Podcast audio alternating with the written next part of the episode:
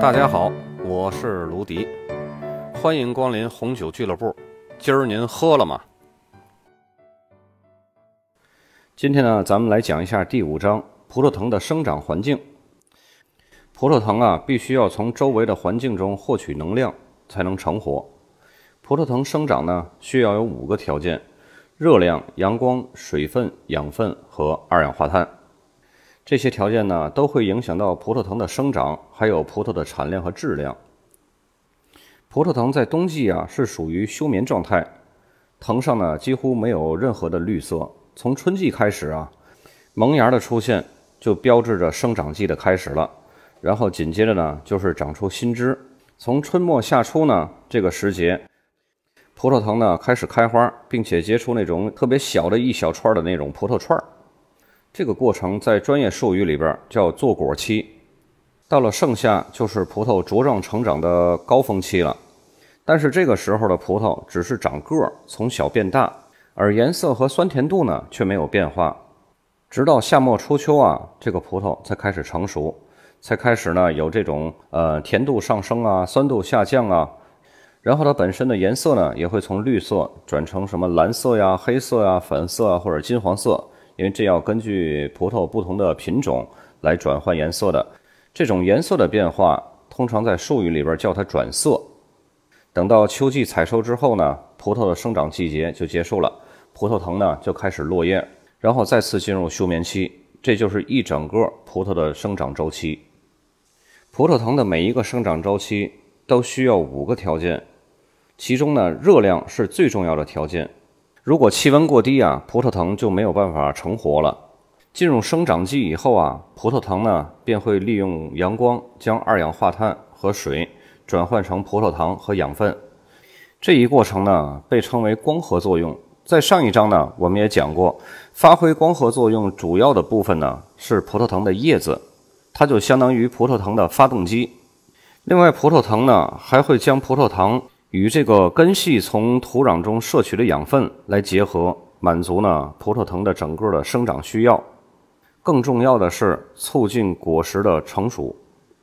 因为二氧化碳的供给量啊始终是充足的，但是葡萄园的温度和阳光呢，还有它的水分和养分，这个是不断变化的。这些变化呢都会影响葡萄藤生长周期的各个阶段。所以呢，它们会直接影响到葡萄藤所结出的果实的数量和品质。下面呢，我们就来着重的说一下这几个因素。咱们先来说一下热量，因为热量是最重要的。如果温度低于十摄氏度，葡萄藤便会因为气温过低而无法生长。生长季的热量啊，是决定某个葡萄品种是否适合在某处种植的关键因素。当然了。并不是所有的葡萄品种呢，在生长季当中呢，都需要相同的热量。这个就是为什么雷司令能够在凉爽的地区长得很好，而歌海娜呢，在这个地区却不能成熟的原因。就像我们人类啊，并不是到哪个地区吃什么东西都能习惯，有时呢就会出现水土不服的这种反应。那么有哪些个条件会影响这个热量的因素呢？咱们来说一下，首先是纬度。大多数的葡萄园啊，都会建在南北纬三十到五十度，这是为什么呢？这就是为了满足葡萄藤对温度的需求以及休眠期的这种习性，就好像咱们人的作息时间表，日出而作，日落而息。当然，大家都知道，这个纬度呢，距离赤道越近的地方呢，它的温度越高；距离赤道越远的地方呢，温度就越低。然而呢，除了纬度之外的其他因素。也能使得就是同样的这个纬度适合种植葡萄。那么是什么因素会起到这样的作用呢？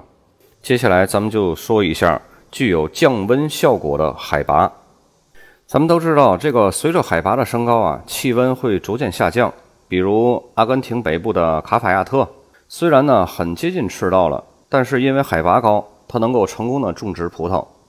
那么为什么海拔高就会凉爽呢？咱们学理科的朋友一般都会知道这个道理，学文科的朋友如果不知道这个道理的话，我只能用一句古诗来佐证，就是“高处不胜寒”。另外，影响热量的因素还有洋流。洋流啊，它不是光升温或者是降温，它是有的升温，有的降温。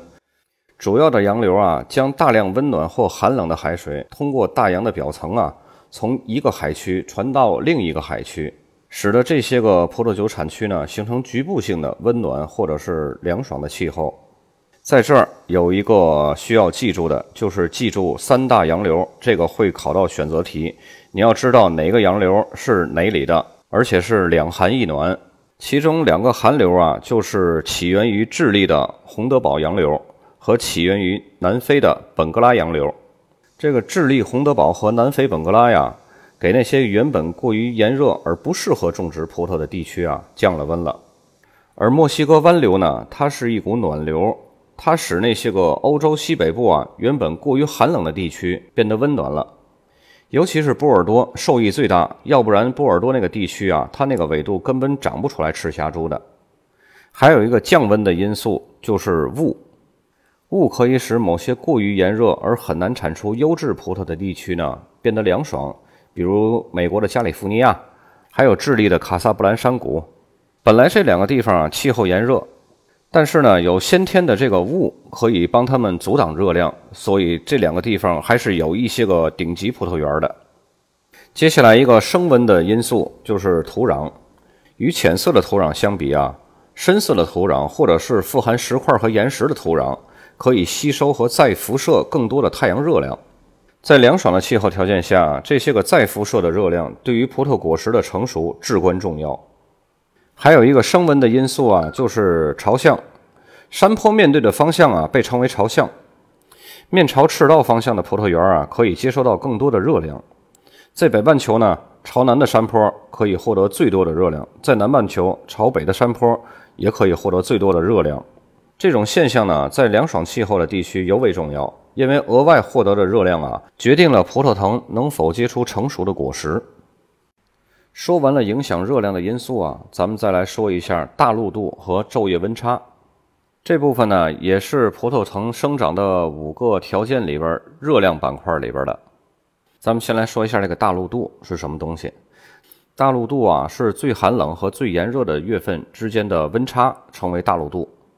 大陆度高的地区呢，季节性温差比较大；大陆度低的地区呢，全年的温差比较小。在大面积水域的周围啊，升温和降温都要比陆地缓慢得多。因此呢，大面积的水域啊，在冬季对周围的空气起到了升温作用，在夏季呢，起到了降温的作用。所以呢，靠近大面积水域的地区啊，通常是大陆度低的。而远离大面积水域的这些个葡萄酒产区啊，它们就会更容易出现一些极端的温度，所以呢，就具有很高的大陆度。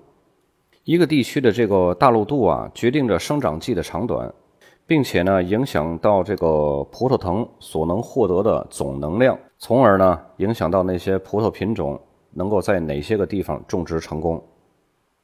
除了大陆度呢，还有昼夜温差。凉爽的夜间啊，有助于减缓葡萄在成熟过程中啊这个香气和酸度的流失；温暖的夜间呢，则会加快葡萄的成熟，但是呢，香气和酸度丧失的很快。就好像我们一个人啊一天的生活，有工作，有吃饭，有睡觉，有休闲，这样的生活状态呢就很好。但是，一天呢只有工作，连晚上都工作，那又会是一个什么样的状态呢？有几个阶段的这个温度啊，会给葡萄藤带来风险。一个是冬季，一个是春季霜冻，还有一个是生长季。咱们先来说一下这个冬季啊。如果温度啊低于零下二十摄氏度的时候，葡萄藤啊就会死掉。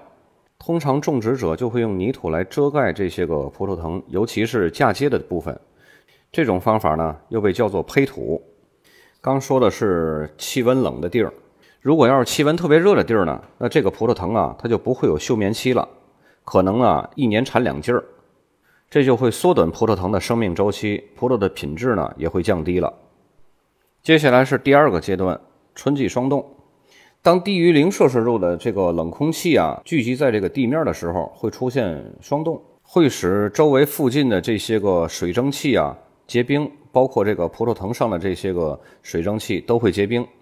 如果霜冻发生在新生萌芽的这个嫩芽上啊，嫩芽就会被冻死了。所以呢，种植者就会全力的去降低霜冻的这种风险。主要呢会有以下四个措施。这个也是个考点，会有选择题。这四个措施一定要记住了。第一个，放多个加热器在整个葡萄园，有霜冻预警时呢，就会点燃。加热器产生的热量使得空气流通，避免啊冷空气凝结造成的这种霜冻。第二个是摆放风机，将葡萄园上方的温暖空气啊搅动至地面，来保持地面温度在冰点以上，这就可以防止霜冻。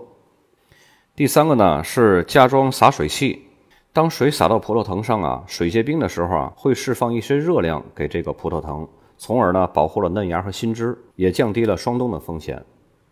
第四个就是精心的葡萄园设计，因为冷空气会下沉到最低点，所以最好的方法就是将葡萄园的位置选择在山坡上。当然了，这个不是说你想选就能选的。如果选不到山坡上，那么怎么办呢？你可以选择把葡萄藤架高了，来抵挡这种寒冷的空气。第三个阶段呢，就是生长季。春季的低温啊，可能会延迟萌芽的这个生长，这就缩短了生长周期。而且最可怕的就是在秋季气温骤降的之前啊，这个葡萄还没有足够的成熟。同时呢，夏季的高温也是比较有害的，因为葡萄藤啊超过了三十五摄氏度啊，它的这个光合作用就会停止了，这就会阻碍葡萄的正常成熟。而且呢，在极热或者是这种极端的情况下，葡萄藤甚至会死亡。接下来我们来说一下葡萄藤生长的五个条件的第二个阳光，在热量之后的，因为葡萄藤啊，它没有阳光就没法产生这个光合作用，植物呢就会死了。一般来说啊，阳光越多，葡萄藤进行的光合作用所产生的葡萄糖就越多，更有利于葡萄的生长和成熟。开花和坐果啊，在很大程度上也受益于这个充足的阳光。因为阳光和热量是密不可分的，所以呢，在阳光这个条件里边啊，会有两个和热量重叠的地方。一个呢就是纬度，因为葡萄园距离赤道越远啊，夏季生长期的这个白昼就是白天啊就会越长。这些个额外的阳光啊，就可以促使，比方说在凉爽地区的这些个德国雷司令可以充分的成熟。另一个重叠的地方呢，就是朝向。山坡的朝向啊，也是能决定了这个接收多少阳光量的一个因素。而且呢，越陡峭的这个山坡啊，它能接受的这个阳光量越多。而且呢，朝向赤道的葡萄园也能够接收更多的阳光量。另一个呢，就是距离大面积水域比较近的这些个葡萄园，往往呢会被云层遮盖。当它们被云层遮盖的时候，没有足够的阳光量。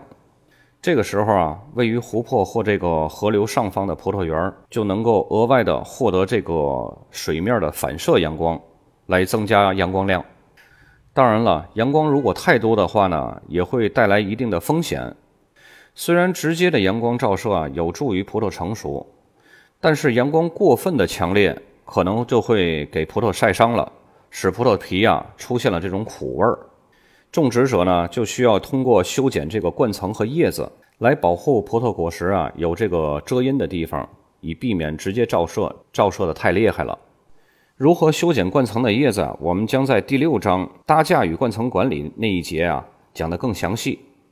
由于时间的关系啊，看来这个生长环境这一章节呢，咱们又要分两次来讲了。今天讲的是热量和阳光，剩下的水分。还有气候和天气，以及土壤和养分，放到下周二咱们再来详细的讲述。今天就到这里，咱们下期再见。